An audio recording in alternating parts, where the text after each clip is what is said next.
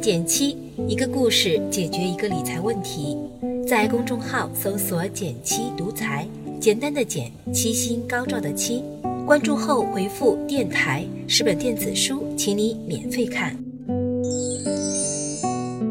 还记得在前段时间有个特别火的话题，第一批首发的七只科创基金被大家抢疯了，一天之内卖了九百多亿。这很有一种在优衣库里抢联名款的感觉，而没过多久，六月初的时候，第二批科创基金又来了，有五只基金同时发布。这五只基金分别由五个不同的基金公司管理，他们是富国、华安、万家、广发、鹏华。这些基金的名字也都非常类似，都叫某某科创主题三年封闭混合基金。比如富国科创主题三年封闭混合基金，华安科创主题三年封闭混合基金。总之就是只需要把前面的基金公司的名字换一下。估计好多朋友都好奇，这些被大家抢疯的科创基金到底是什么？这一批新发布的五只基金和前一次有什么不一样呢？今天啊，我们就来详细的聊聊看。要问这些基金为什么会被哄抢，有一个词我们就不得不来详细聊一下了。这个词就是科创板。可能老股民们比较熟悉，咱们 A 股过去长期实行的是审批制。如果你想上市发行一只股票，必须要经过层层的严格审查，不符合标准的，通通会被拒绝。这样做的好处是有政府机构帮忙把关，上市企业质量不会太差。但坏处也比较明显，就是制度不够灵活。很多高科技企业，像我们熟悉的阿里巴巴、京东、腾讯，都因为不能满足 A 股上市的条件，最终只能选择在海外上市。而我们刚刚说到的科创板，就是最近国家新开创的一个证券交易板块。简单来说，就是给一些符合国家战略。突破关键核心技术、市场认可度高的科技创新企业一个在国内快速上市的机会。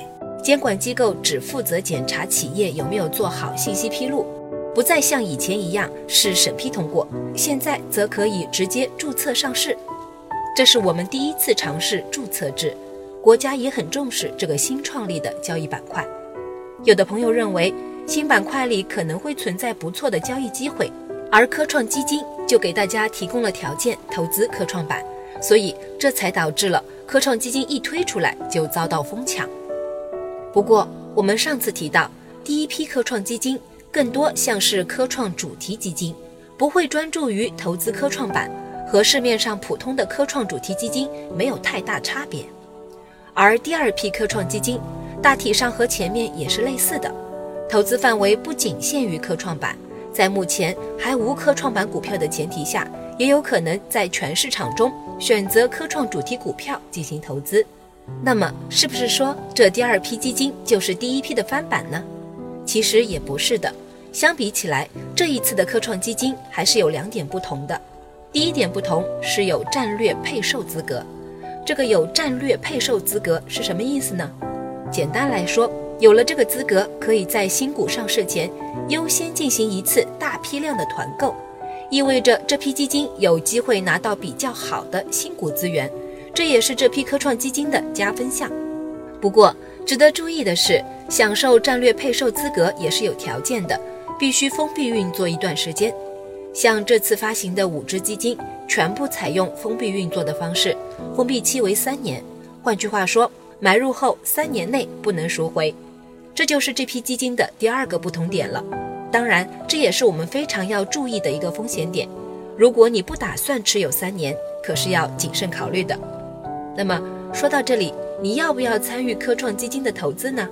我的看法有两个：第一，不一定要这么着急买，科创板毕竟还没有正式开始，公司质量究竟如何是需要打个问号的，在收益和风险上不确定性会更高。如果你不想做第一个吃螃蟹的人，那等科创板落地运作后再考虑投资也不迟。接着，第二点看法也是一个提醒：如果你真的打算参与，那么也要注意这样几个方面。首先，产品是否有封闭期，你能不能接受？其次，基金经理的资质怎么样？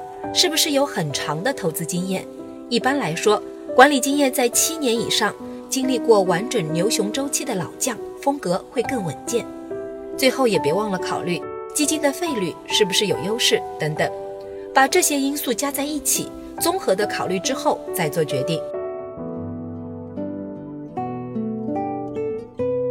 总之，不要因为看到人家买，你也就一定要买，有一套自己的交易逻辑，并且能坚持下去，比你具体买的是什么更加重要。你觉得呢？好了，今天就到这里啦。右上角订阅电台，我知道明天还会遇见你。